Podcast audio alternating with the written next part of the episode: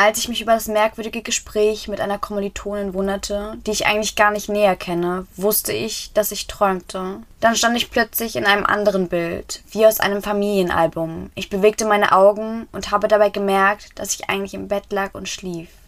Als ich die schöne Landschaft verschwimmen sah, dachte ich, das ist mein Traumbild. Das soll bleiben. Da war die Szene wieder. Ich dachte, es wäre schön, durch diese Landschaft zu galoppieren. Ich holte mir ein Pferd in den Traum, habe es aber nur geschafft, auf einem Pferderücken zu sitzen. Hals und Kopf des Tieres waren ziemlich unecht, aber ich konnte fühlen, wie ich auf dem Pferd ritt und gleichzeitig im Bett lag.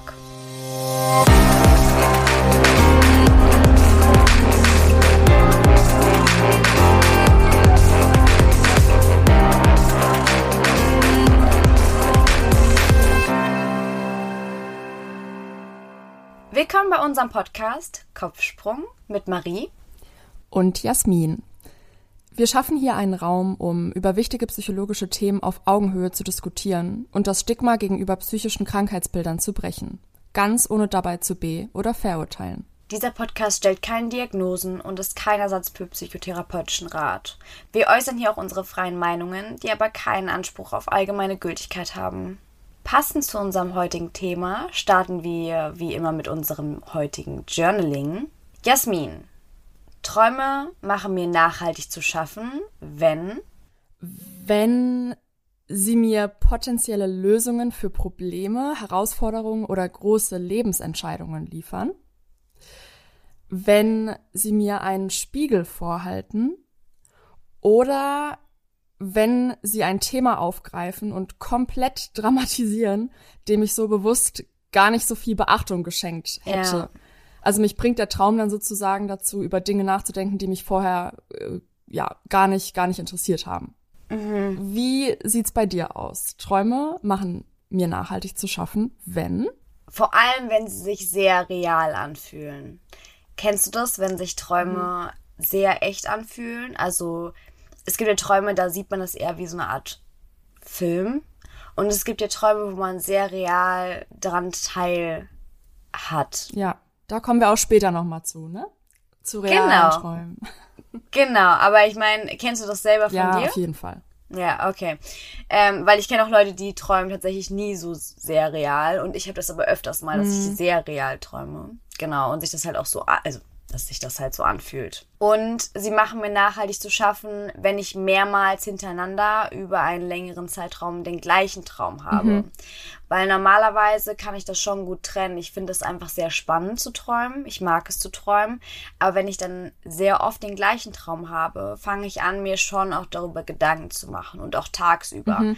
kommen natürlich, also und mich mit dem Inhalt des Traums auseinanderzusetzen, was dann natürlich, wenn es ein Albtraum ist oder ja, einfach ein Traum, der jetzt nicht ganz so schön ist, schon auch schwierig ist, weil es mich dann auch ja tagsüber ja beschäftigt. Ja, klar. Mehr zu dieser kleinen Übung, die wir hier immer am Anfang der Folge machen, findet ihr auf unserem Instagram-Kanal kopfsprung.podcast. Dort haben wir ein Journaling-Highlight für euch erstellt in dem wir auch erklären, was wir hier eigentlich machen, wie es funktioniert und dort findet ihr dann auch all die Gedankenimpulse, die wir hier verwenden. Viel Spaß beim Journaling. Fast ein Drittel unseres Lebens verbringen wir schlafend. Schlaf füllt also wirklich einen großen Teil unserer Lebenszeit. Wie wichtig das für uns ist, das merken wir ja bereits nach einer Nacht, in der wir wenig oder schlecht geschlafen haben. Wir fühlen uns am nächsten Tag müde und schlapp wir haben Konzentrationsprobleme und alles fällt uns irgendwie schwerer.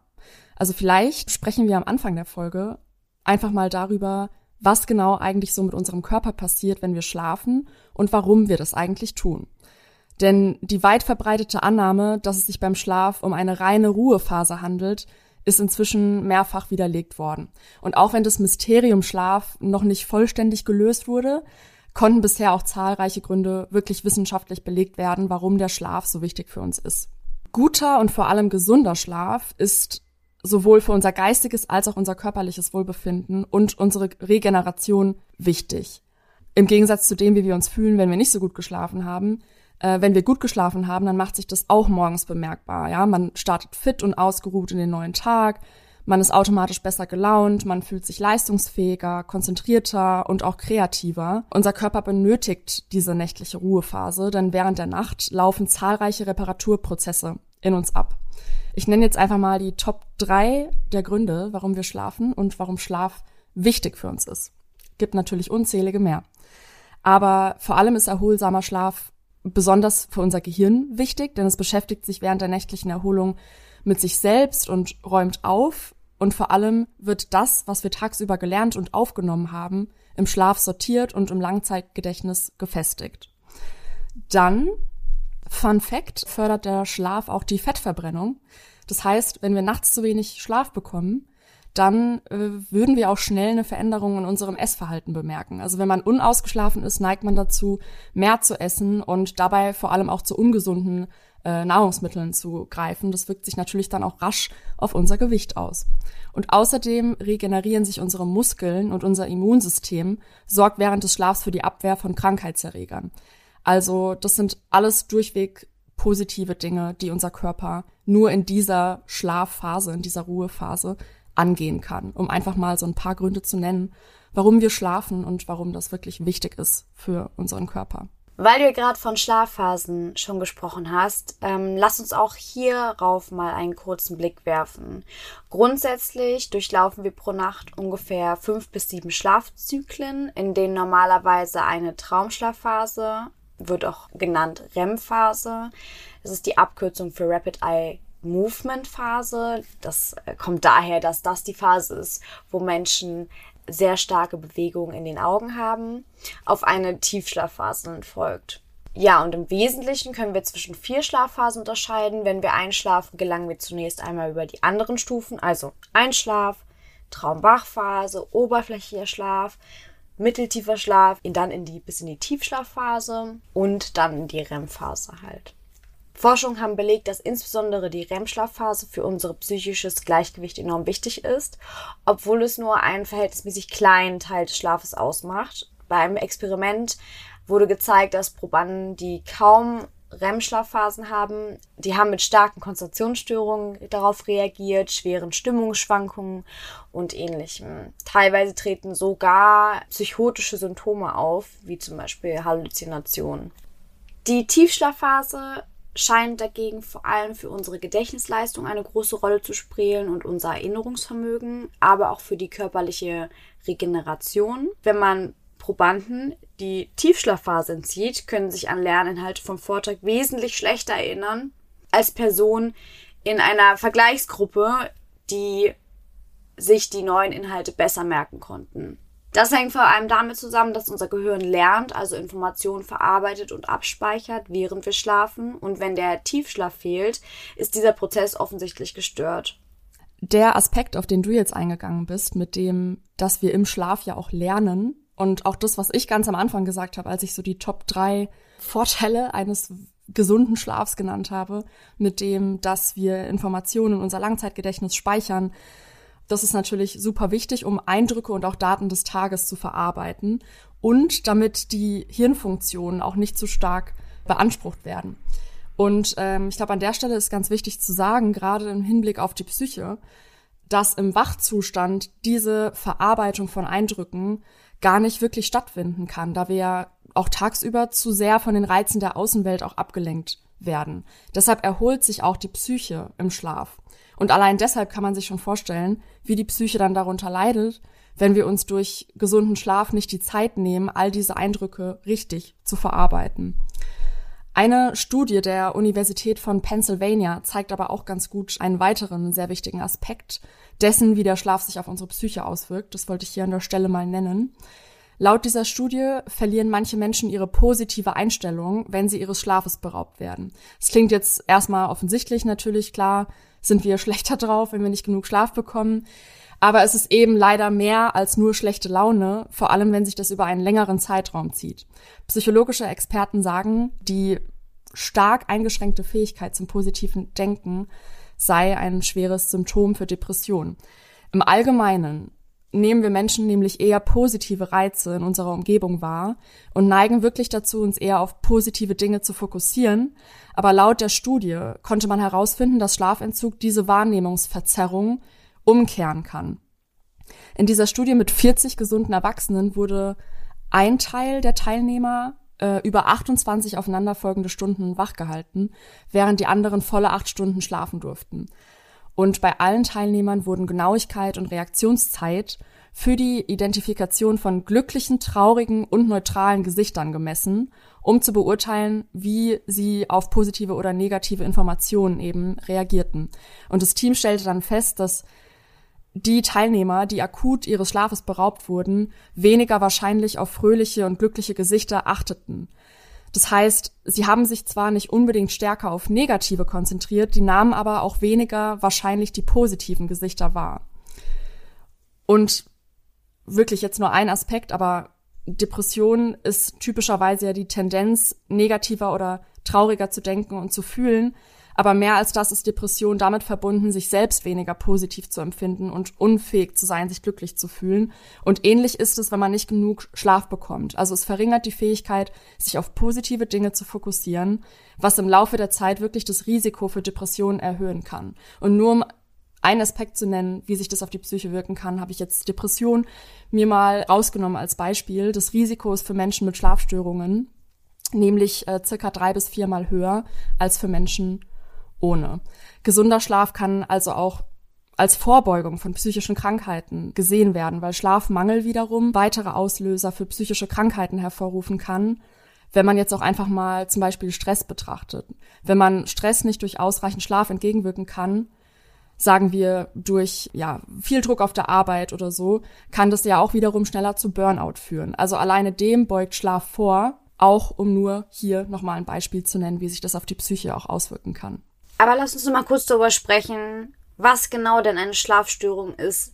Also natürlich, du hast jetzt mehrmals von Schlafentzug gesprochen und dann aber auch gesagt, ne, Schlafstörungen können Depressionen fördern. Ich glaube, hier ist ganz wichtig, sich das nochmal anzugucken. Was ist denn Schlafentzug und ab wann ist denn das dann auch eine Schlafstörung? Hier ja. auch eine wichtige Information. Also es kommt natürlich sehr darauf an, gerade bei dem Thema, wo guckt man sich das an und wen fragt man auch? Also was lässt man gelten als Schlafstörung? Was man sagen kann, ist, dass sechs bis zehn Prozent an behandlungsbedürftigen Schlafstörungen leiden. Subjektiv betrachtet fühlen, empfinden das aber viel, viel mehr Menschen so. Und es ist tatsächlich so, dass jetzt in letzter Zeit durch die Pandemie sogar sich noch mehr Leute in ihrem Schlaf gestört fühlen. Jetzt sollte man meinen, okay, wir haben keine sozialen Kontakte mehr gehabt, also jetzt lockert sich ja alles wieder ein bisschen glücklicherweise und wir haben ja auch wieder die Möglichkeit, aber im Winter war das ja nicht der Fall. Also man sollte meinen, alle Menschen hatten genug Zeit zum Schlafen. Tatsächlich ist aber eine Tendenz zu sehen, dass eher mehr Leute sich in ihrem Schlaf gestört gefühlt haben. Oder es halt mehr Leute offen ausgesprochen haben, sich Hilfe gesucht haben, weil dadurch entstehen natürlich diese Studien auch. Was hier wichtig ist zu beachten, offiziell gilt, wer dreimal die Woche über einen Monat hinweg an Schlafentzug leidet, aber vor allem auch, wenn dieser Schlafentzug einen belastet, dann gilt es als Schlafstörung. Also auch sehr ähnlich wie bei anderen psychischen Erkrankungen. Der Leidensdruck hier spielt eine extreme Rolle. Es kann natürlich sein, dass jemand im Durchschnitt einfach weniger Schlaf braucht als jemand anders. Und das ist auch hier nicht mhm. unzubeachten. Also es gibt natürlich Leute, die können abends zum Beispiel nicht einschlafen. Da gehe ich gleich nochmal genauer drauf ein. Die denken sich dann aber, okay, naja, dann lese ich halt ein Buch noch, ich muss ja eh noch was erledigen und machen dann halt noch was. Aber es ist natürlich auch so, dass manche Leute darunter leiden, wenn sie abends nicht einschlafen können, weil sie eigentlich gerne schlafen würden. Was hier ein entscheidender Punkt ist, um das so ein bisschen mehr zu identifizieren ist, weil ich auch sehr lange darüber ähm, nachgedacht habe, was bedeutet denn wirklich Schlafstörung? Also wann ist es denn wirklich gestört? Jeder schläft mal schlecht. Jeder hat mal eine Woche, wo er vielleicht auch schlecht schlecht schläft. Ne? Mhm. Ja. Und ich habe den Satz gefunden, es ist nur eine Schlafstörung, wenn es auch Tagesmüdigkeit gibt. Mhm, okay, macht Sinn. Was ich sehr interessant finde, das ist halt nur, es ist ein Ansatz. Ich glaube, wie gesagt, der Leidensdruck spielt hier noch eine größere Rolle, aber ich glaube, diese Tagesmüdigkeit ist auch ein ganz klarer Identikator für einen selbst, wenn man merkt, okay, ich bin morgens immer müde, ich bin nicht mehr so leistungsfähig. Und wenn jemand das Gefühl hat, er möchte mehr schlafen, kann aber nicht, ist aber tagsüber leistungsfähig zum Beispiel und hat, merkt diese Tagesmüdigkeit nicht, Wäre natürlich schön, mehr zu schlafen, mhm. aber an sich ist es dann erstmal noch keine Schlafstörung.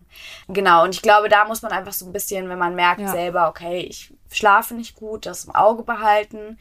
Nicht gleich immer sagen, okay, ist jetzt direkt eine Schlafstörung. Wie gesagt, ich glaube, viele Menschen oder wenn nicht alle Menschen kennen es, dass sie mal schlecht schlafen, dass es Phasen im Leben gibt, die vielleicht auch, was du gesagt hast, stressiger sind, wo man eh noch schlechter schläft oder auch zum Beispiel vor einer Prüfung. Also ich weiß nicht, wann ich jemals gut vor einer Prüfungssituation zum Beispiel geschlafen habe. Es kommt nicht vor. Wusste ich vorher schon. Ich glaube, da ist der Umgang einfach enorm wichtig. Da können wir auch später nochmal angucken, was es so für Tipps und Tricks gibt. Ja. Wichtig eigentlich ist, nicht die Dauer des Schlafes entscheiden, sondern tatsächlich die Qualität des Schlafes. Untersuchungen haben gezeigt, dass etwa jeder fünfte Erwachsene schlecht einschläft und jeder vierte Erwachsene das Gefühl hat, zu wenig Schlaf zu bekommen. Und das sind ja schon mal Zahlen. Klar, die sind subjektiv, wie gesagt, aber es sind sehr entscheidende Zahlen. Das heißt, Schlafen beschäftigt uns wohl alle. Ja, also es gibt unfassbar viele Einordnungen, was die verschiedenen Arten von Schlafstörungen angeht. Also es wird von, zum Teil von über 100 verschiedenen Schlafstörungen unterschieden und gesprochen. Um Beispiele von Schlafstörungen zu nennen, wird es, glaube ich, Sinn machen, genau, sich einfach mal so ein paar Hauptgruppen irgendwie rauszuziehen. Denn generell kann man sagen, dass es teilweise sehr, sehr schwammig ist, dass selbst Experten unter mehr als 100 verschiedenen Schlafstörungen unterscheiden, die sich nach Art der Beschwerden dann eben nochmal in Gruppen einteilen lassen. Und natürlich würde jetzt den Rahmen sprengen, wenn wir die jetzt alle aufzählen würden. Aber um einfach mal auf ein paar sehr gängige einzugehen, würde ich sagen, kann man die Gruppe Insomnien zum Beispiel nehmen. Darunter fallen Einschlafstörungen, Durchschlafstörungen, äh, frühmorgendliches Erwachen und chronisch unerholsamer Schlaf. Dann gibt es die Parasomnien. Das sind dann episodische Unterbrechungen des Schlafes durch ungewöhnliche körperliche Phänomene oder Verhaltensweisen, wie zum Beispiel Schlafwandeln, nächtliche Albträume oder zum Beispiel auch wiederholte unbewusste Blasenentleerung während des Schlafes. Natürlich gibt's noch unzählige mehr. Es gibt schlafbezogene Bewegungsstörungen. Es gibt zum Beispiel schlafbezogene Atmungsstörungen. Dabei kommt zum Beispiel zu nächtlichen Atemaussetzern. Also man pausiert kurzzeitig die Atmung und es ist auch oft vom Schlafenden, oft unbemerkt. Aber genau, um einfach nur ein paar Beispiele zu nennen, würden wir uns jetzt auf die Insomnien und die Parasomnien konzentrieren. Was es auch noch gibt, ist die chronische Müdigkeit mit der Extremform Narkolepsie.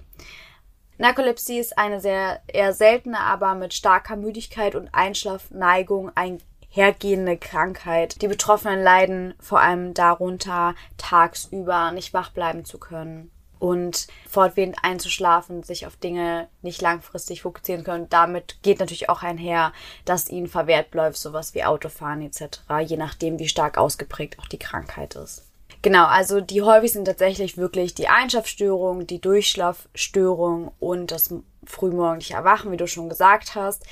Was hier ganz interessant ist, ist, was es denn für Ursachen gibt. Natürlich muss man sagen, insbesondere Einschlafprobleme, die können natürlich auch mit äußerlichen Störfaktoren zusammenhängen. Ne? Also es kann natürlich auch sein, ich kann nicht einschlafen, weil es draußen auf der Straße zu laut ist, weil draußen ein Gewitter tobt, weil meine Matratze so unbequem ist, weil mein Partner schnarcht.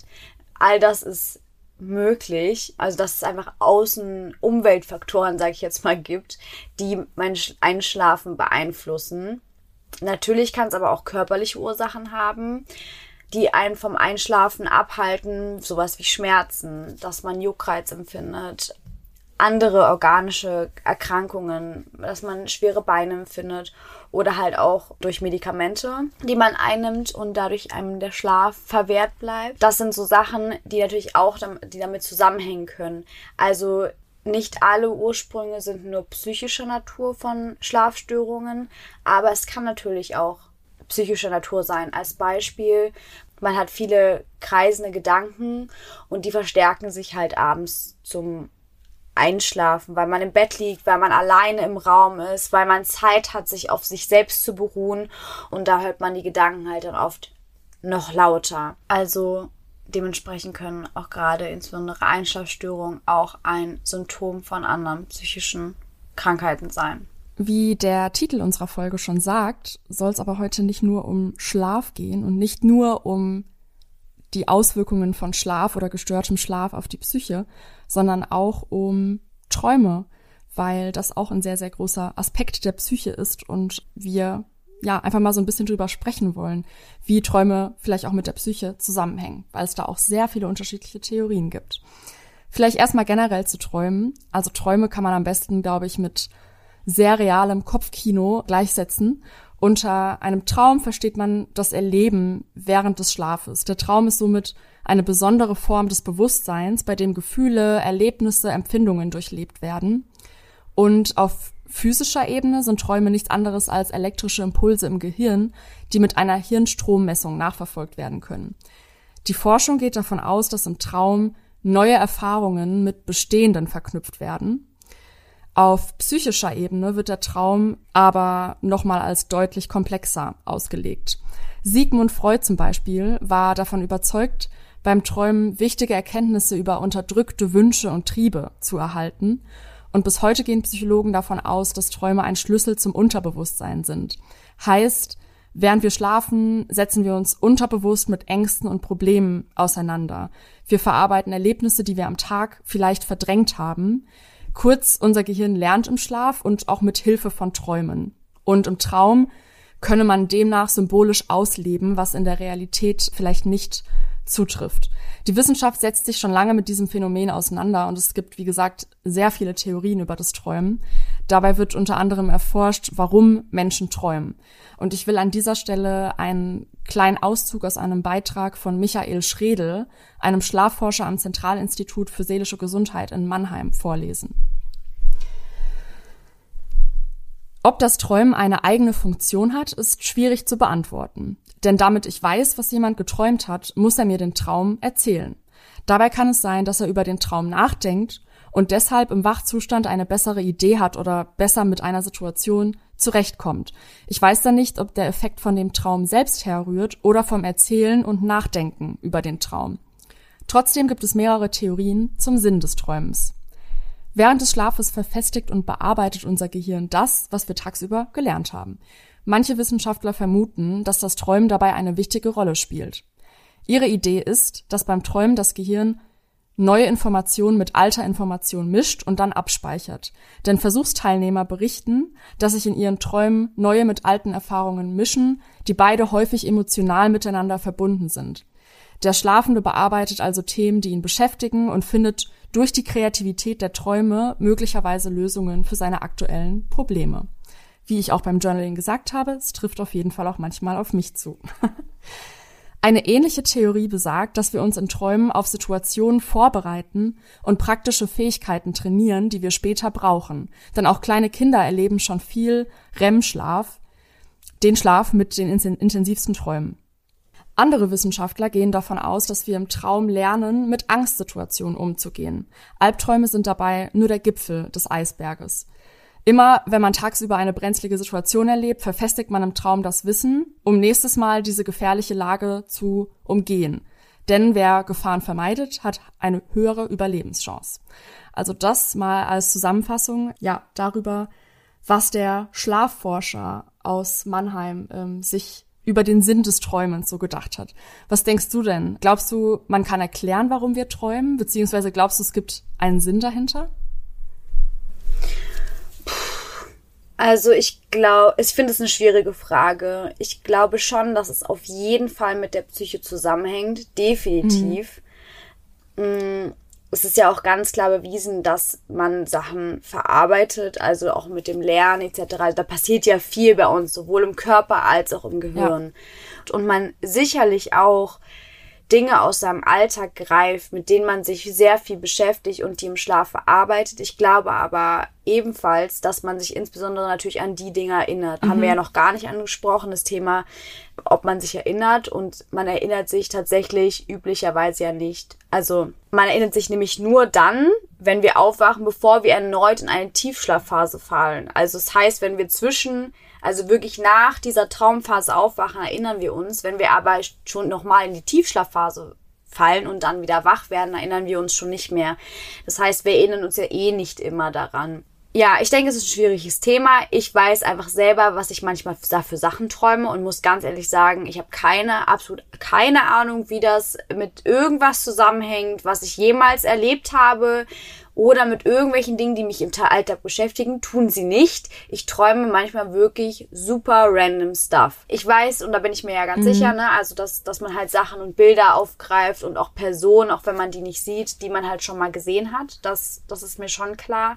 Aber trotzdem sind da Situationen, was sich da, was da abläuft. Ich weiß nicht, wann das jemals ähm, ja, eine Bedeutung in meinem Alltag vorher hatte. Von daher würde ich das so ein bisschen zwiegespalten sehen. Ich glaube, dass man Träume nutzen kann. Ich glaube, dass man, dass Träume eine Bedeutung für die Psyche haben. Ich glaube, man sollte sie nicht überinterpretieren. Heißt, dass man denen auch nicht zu viel Bedeutung schenken mhm. sollte. Okay. Ja, sehe ich ähnlich wie du. Ich habe ein bisschen andere Erfahrungen so mit dem Träumen gemacht. Also, wie ich auch schon am Anfang gesagt habe, ich konnte schon viel aus Träumen mitnehmen. Ich habe viele Ideen irgendwie im Traum entwickelt und bin morgens aufgewacht und habe es mir irgendwie dann direkt äh, schnell notiert, bevor ich es vergesse und habe auch wirklich ja Sachen, die ich geträumt habe, dann auf mein Leben projiziert, auf Lebensentscheidungen und habe irgendwie damit arbeiten können. Also mhm. natürlich ist es auch super random Stuff dabei, wo du aufwachst am Morgen und dir denkst, okay, gut, äh, weiß nicht, wie ich mir das erklären soll, aber ja, auch paar Sachen, wo ich wirklich dachte, wow, ist echt verrückt, was da in einem abgeht. Definitiv. Wo wir auch beim Thema so ein bisschen sind, was Träume überhaupt bedeuten. Ne? Also so ein bisschen Traumdeutung. Das ist ja ein Riesenmysterium. Ich finde, da wird ja auch viel drüber gesprochen. Wir haben jetzt so ein bisschen angerissen. Also mal kurz zum Background dazu. Träume haben Menschen ja schon immer fasziniert. Äh, ist wahrscheinlich ist ein Grund dafür, dass sie uns gleichzeitig irgendwie vertraut, aber auch fremdartig erscheinen. Also genau das Phänomen, was wir auch gerade beschrieben haben, witzigerweise. Und in der Mythologie ist man vielfach davon ausgegangen, dass uns Träume eine tiefere Wahrheit offenbaren. Man glaubt, dass durch Träume Götter zu den Menschen sprechen oder dass sich in Träumen die Zukunft offenbart. Und das würde ich jetzt mal ganz stark anzweifeln, dass in meinen Träumen die Zukunft kommt, ja, sage ich ganz ehrlich. Also ich hoffe nicht. You never know. Wir werden sehen. Also wenn ich dann irgendwann auf so einem Drachen angeflogen komme, an dir vorbei fliege am Fenster, dir noch irgendwelche Süßigkeiten durchs Fenster schmeiße und eine Flasche Wein, dann weißt du, ja, Zukunft des Traums hat eingeschlagen. Okay. Ich freue mich drauf. Auch Künstler haben das Thema Schlaf und Traum in ihren Werken in der Vergangenheit sehr oft bearbeitet. Die Bilder mancher surrealistischer Maler, beispielsweise von Dali, wirken ja auch wie Traumlandschaften und sind davon inspiriert worden. Die psychologische Beschäftigung mit der Bedeutung von Träumen und von den Trauminhalten beginnt mit der Psychoanalyse von Sigmund Freud. Und Freud, das fand ich auch ganz interessant, der arbeitet halt mit seinen Patientinnen ähm, unter anderem so, dass sie in den Therapiesitzungen ihre Träume erzählen und diese Träume dann deuten. Für Freud sind Träume der Königsweg zum Unterbewussten. Und außerdem glaubte Freud, dass jeder Traum eine Wunscherfüllung sei oder auch eine indirekte Wunscherfüllung sei, was ihm vor allem, wenn es um Angstträume oder Albträume ging, einige Interpretations- Stress abverlangt und das kann ich mir auch sehr gut vorstellen, weil wenn man sich überlegt, wenn man ja auch sehr negativ träumt, was soll da eine Wunscherfüllung dabei sein? Ja, und auch heute gibt es natürlich super viele Theori Theorien zur Deutung von Träumen, aber wenn wir mal ehrlich sind, ich glaube, wir haben schon hier ganz gut auf den Punkt äh, getroffen. Natürlich jetzt teilweise greift man Sachen aus dem Unterbewusstsein, zum Teil sind es einfach kreative Gedankenzüge, es sind Wünsche, es sind Ängste, es sind Dinge, die man verarbeitet und irgendwo aufgreift und vielleicht auch im Traum sich Dinge dazu ergeben. Also ich glaube, dass das ein Zusammenspiel einfach von vielen Dingen ist. Man hätte hier jetzt auch über ja verschiedene potenzielle Bedeutungen eines Traumes und so reden können. Man stolpert ja auch oft über Sachen wie, okay, wenn du davon träumst, äh, dass du dich nicht von der Stelle bewegen kannst, dann ja ist es aus dem und dem Grund. Wenn du davon träumst, dass deine Zähne ausfallen, dann ist ja. das, weil du Angst hast, eine bestimmte Person zu verlieren oder so. Da mögen, mögen manche dran glauben. Ich sehe es genauso wie du. Dem kann man auch Glauben schenken, aber ich würde dem einfach nicht zu viel Bedeutung schenken. Natürlich, wie du ja auch am Anfang gesagt hast, wenn man was träumt, was sich immer wieder wiederholt, wenn man immer wieder Ja. das Gleiche aufgezeigt bekommt.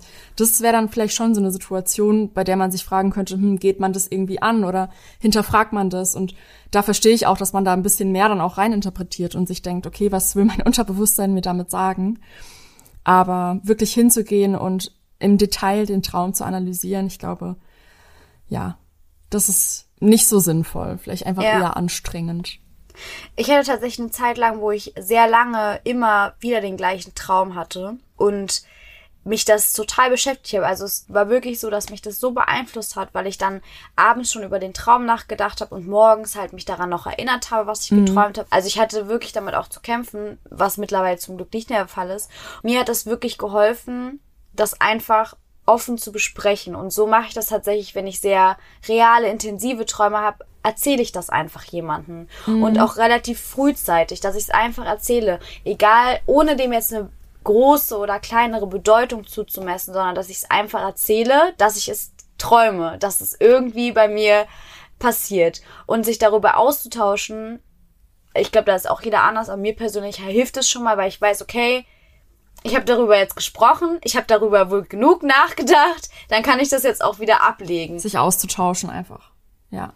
Wir wollten an der Stelle gerne mal noch auf ein Phänomen eingehen, wie man mit Träumen eventuell auch umgehen kann. Beziehungsweise ist ein Phänomen eines sehr, einer sehr besonderen Art von Traum.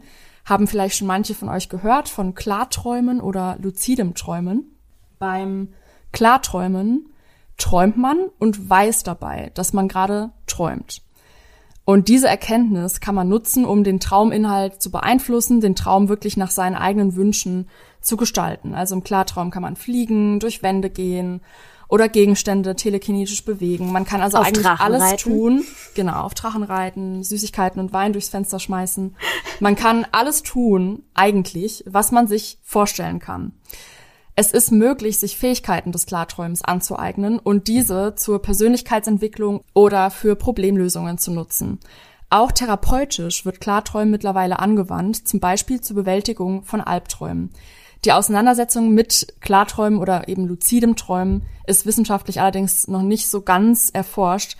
Also will ich an der Stelle nur sagen, ich finde, es ist super interessant. Ich gehe jetzt gleich noch ein bisschen mehr darauf ein. Aber muss jeder irgendwie für sich überlegen, ob das was für einen wäre. Den ersten wissenschaftlichen Beweis für Klarträume, der wurde im Jahr 1975 erbracht. Da erhielten Probanden den Auftrag, aus dem Klartraum heraus ein bestimmtes Augensignal zu geben. Bewegt man nämlich seine Augen im Klartraum nach links, dann bewegen sich auch die Augen in der realen Welt nach links. Und diese Augenbewegungen können dann über ein EOG, das ist so ein bestimmtes Messverfahren, abgelesen werden, werden während der Proband schläft.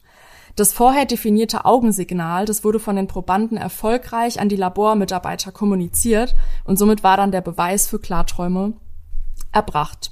Beim Klartraum ist es so, dass der Träumende wirklich im Traum sich spontan oder situationsbedingt bewusst macht, dass er träumt. Also dieses Klarwerden, das erfolgt erst im Verlauf des Traumgeschehens. Und üblich ist es so, bei dieser Form des Klartraums, dass man wirklich sich eine kritische Haltung gegenüber dem eigenen Bewusstseinszustand irgendwie einüben muss. Also vereinfacht formuliert, man fragt sich wirklich ernsthaft und mehrmals am Tag, bin ich eigentlich wach oder träume ich? Und diese Frage und diese entsprechende kritische Haltung, die dann während des Wachzustands eingeübt wird, die kehrt dann auch im Traum wieder und kann dann zur Auslösung eines Klartraums führen.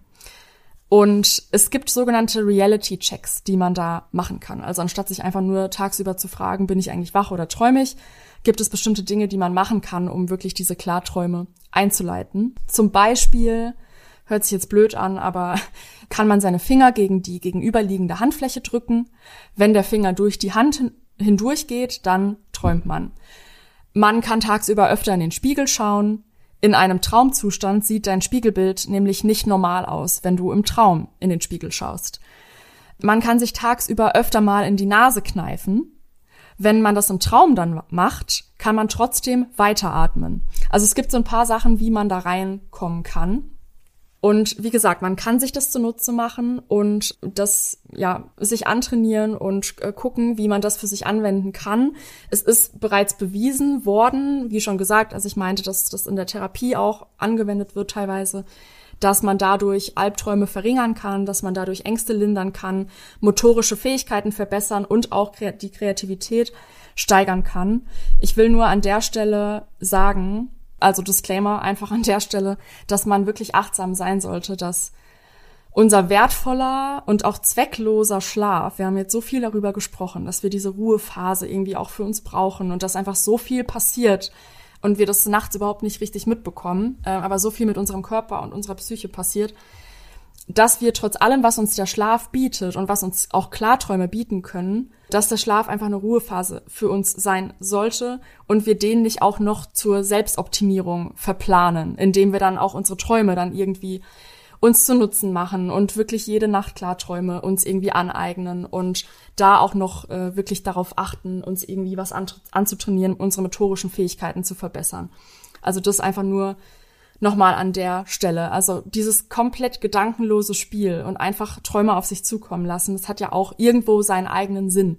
Auch wenn wir schon jetzt mehrmals gesagt haben, es ist schwierig, so richtig den Sinn dahinter zu erklären und einen Sinn zu nennen und eine Ursache und einen Zweck. Aber das wollte ich nur an der Stelle sagen. Es gibt dieses Phänomen und man kann sich damit beschäftigen. Ich habe mich selbst auch schon ein bisschen damit beschäftigt, hatte auch schon ein paar Klarträume in meinem Leben, aber dadurch, dass sie wirklich so intensiv sind und man wirklich so real alles erlebt und seinen eigenen Traum steuert, ist es wirklich nichts, wo ich mir sage, das könnte ich jetzt jede Nacht irgendwie machen. Weil es auch einfach schön ist, einzuschlafen abends und am nächsten Morgen aufzuwachen und sich an nichts zu erinnern und ja, den Schlaf nicht auch noch zu verplanen für so etwas.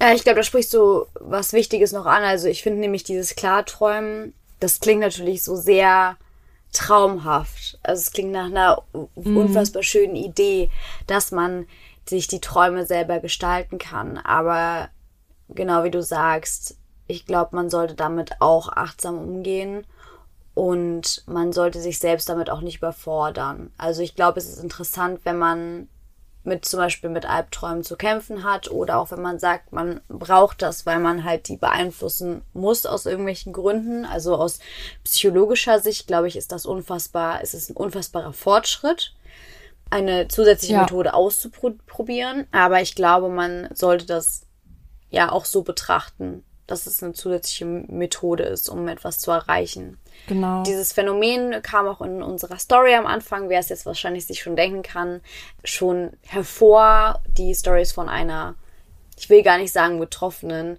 von einer Person, die klar träumt und ihre Gedanken aus dem Klartraum schildert. Wo Klarträumen auch noch eine Anwendung gefunden hat, ist bei dem super erfolgreichen Kinofilm Inception, also mittlerweile kennen den, glaube ich, auch alle. Der ist 2010 rausgekommen.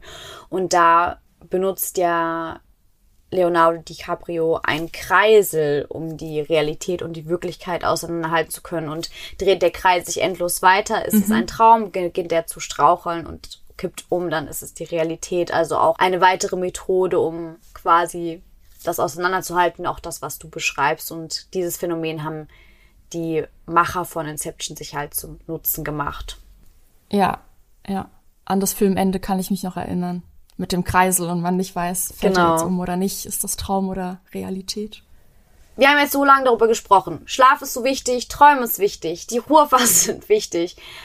Mm, ja, okay, sagen wir mal, man schläft aber nicht so gut. Also man ist eine Person, man kann einfach nicht so gut schlafen. Vielleicht ist es noch keine Störung, aber man würde schon gerne besser schlafen. Vielleicht hat man auch schon eine leichte Schlafstörung, vielleicht leidet man auch stark darunter was kann man denn machen, um seinen Schlaf zu verbessern? Natürlich, erstmal kommt es immer darauf an, woran liegt es. Also zu schauen, weswegen habe ich denn Probleme mit dem Schlafen?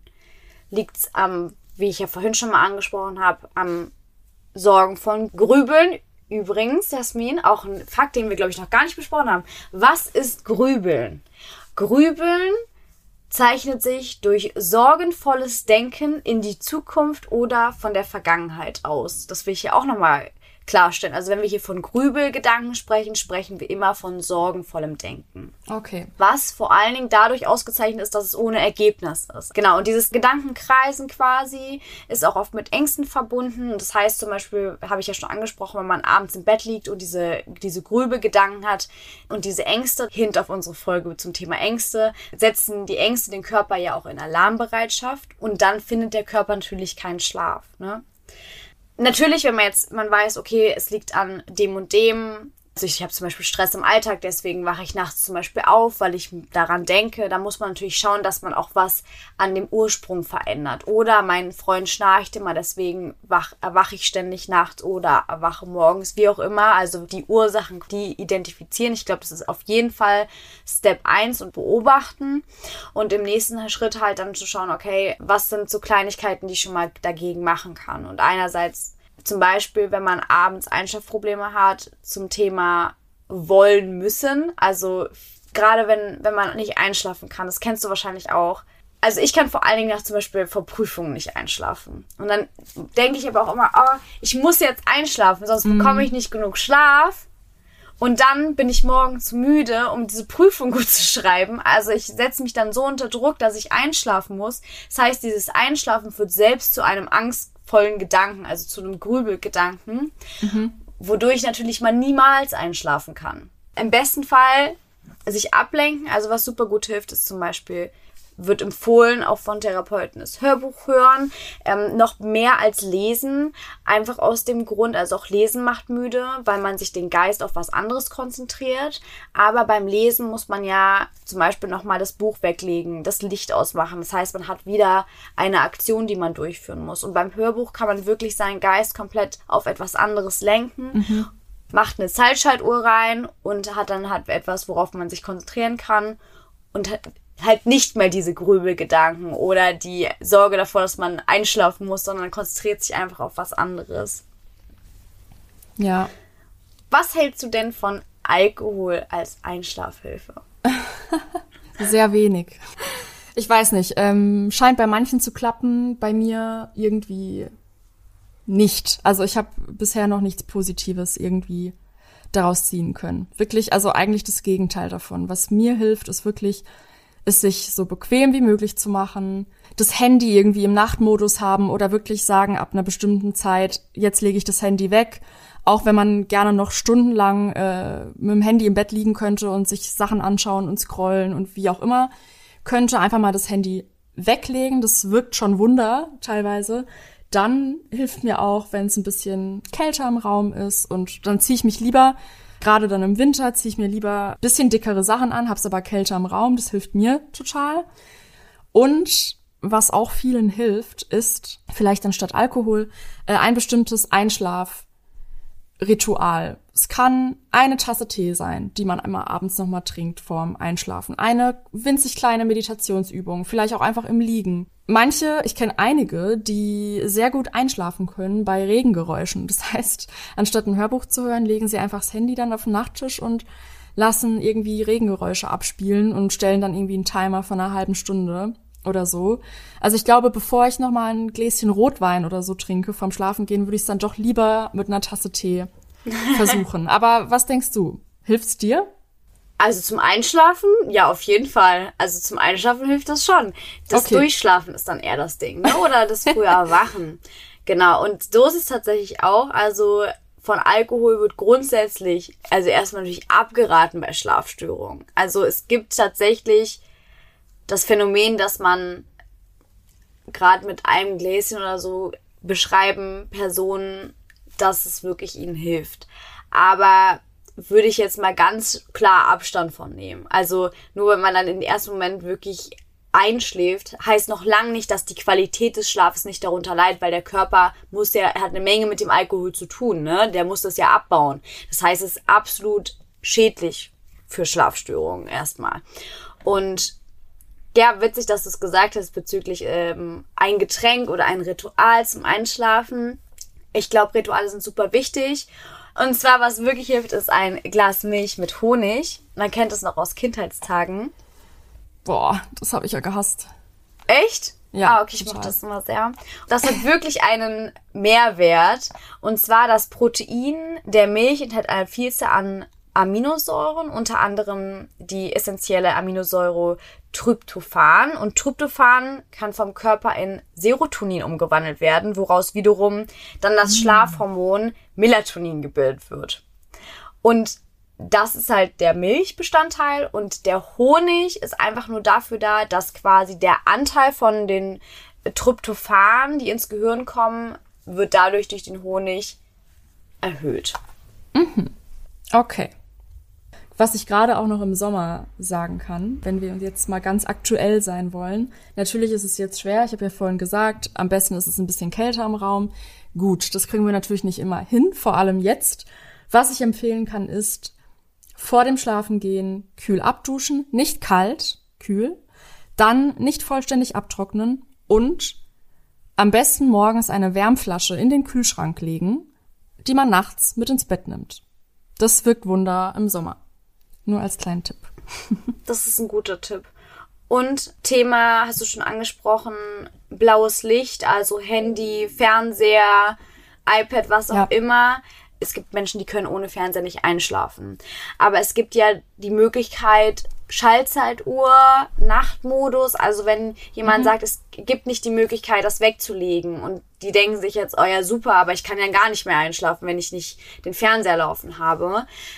Dann halt zumindest gucken, dass man halt Nachtmodus hat oder und Zeitschaltuhr anmacht. Das heißt, dass man nicht noch aufwacht davon und es noch ausmachen muss, sondern das von mhm. alleine. Das, auch das bringt schon eine Menge. Ja. Sehr, sehr wichtiger Punkt. Super interessantes Thema. Wir hoffen, unsere Tipps bringen vielleicht dem einen oder anderen etwas. Sonst natürlich, das ist kein Ersatz für psychotherapeutischen Rat. Also wer wirklich das Gefühl hat, nicht nur subjektiv mal schlecht schläft, sondern das lange Folgen mit sich zieht und über einen längeren Zeitraum anhält, wie beschrieben, dann natürlich auf Expertenmeinung zurückgreifen. Das sind kleine Tipps, die im Alltag helfen sollen, aber ersetzt natürlich keinen Experten hier. Nee. Und mit diesen Worten verabschieden wir uns auch schon heute von euch und wir wünschen eine gute Nacht und süße Träume. Bis dann!